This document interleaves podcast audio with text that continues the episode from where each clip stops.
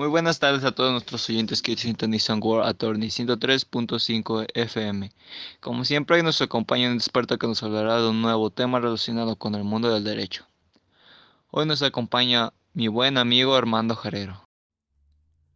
Muy buenas tardes, Leonel. Siempre es un gusto estar de nuevo aquí en tu programa y te agradezco mucho la invitación. Quisiera mandar un saludo a toda la audiencia que hoy nos sintonizan y que no olviden quedarse para aprender un poco más acerca de, de un tema nuevo del derecho. El día de hoy les hablaré acerca de lo que es el acto definitivo, lo que es la queja médica y el recurso administrativo de inconformidad. Cabe destacar que es importante saber cada uno de estos aspectos o mínimo conocer para así eh, atender aquellas irregularidades o deficiencias que presenten instituciones públicas, ya que por medio de estas eh, por medio del desconocimiento de las leyes no podemos efectuar su cumplimiento. Eh, se entiende como acto definitivo aquel carácter administrativo que se decide, resuelve o concluye en un último término, sin que se pueda revocar, modificar, alterar o anular, a menos de que se utilicen mecanismos legales creados por diferentes recursos de inconformidad o mediante un juicio de nulidad. Em, este puede ser impugnado y puede desecharse de plano o sobreerse durante la tramitación. Em, entre casos definitivos del IMSS se encuentran los siguientes. Em, les voy a hablar lo que es el sujeto aplicable que dividimos en dos, que es el patrón y el otro el trabajador.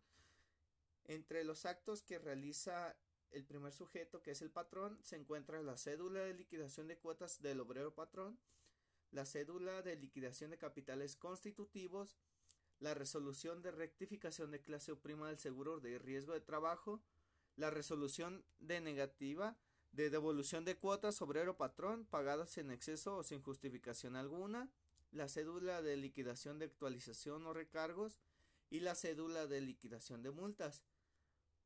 Eh, por parte de los trabajadores se encuentra la resolución de negativa de otorgamiento de pensión, la resolución de otorgamiento de negatividad o reembolso del gasto médico otorgado por hospitales privados cuando el otorgamiento de servicios médicos constitucionales fue negado o se prestó con negligencia, el dictamen de invalidez y el dictamen de incapacidad permanente parcial o total.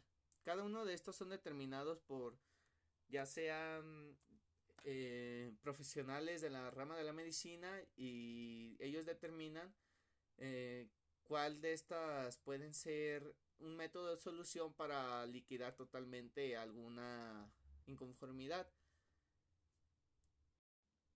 Por su parte, también es importante conocer lo que es la queja médica. La queja médica es una petición a través de la cual una persona física, por su propio interés o en defensa del derecho de un tercero, solicita la intervención de la Comisión Nacional de Arbitraje Médico en razón de llegar a una solución cuando se haya realizado alguna inconformidad o irregularidad en la prestación de un servicio por parte de los médicos, siempre y cuando ésta sea de naturaleza civil o de atención médica.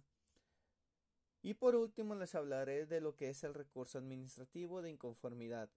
Este es un derecho por medio del cual las personas físicas o morales pueden manifestar su desacuerdo sobre resoluciones tomadas por las autoridades de las instituciones públicas, a través de la cual se expresan sus agravios y se hace de conocimiento al superior jerárquico de la autoridad que haya emitido el acto administrativo o las inconformidades por medio de la cual consideren eh, que se revoque la decisión de origen argumentando su inconformidad y emitiendo una resolución.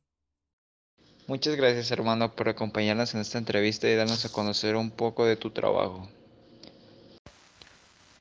Muchas gracias a ti por permitir un pequeño espacio en tu programa. Siempre es un gusto volver a verte. Un saludo a toda la audiencia que nos escucha. De antemano te agradezco y espero volver a vernos pronto. No olviden sintonizar Word Attorney y seguirnos en la próxima emisión.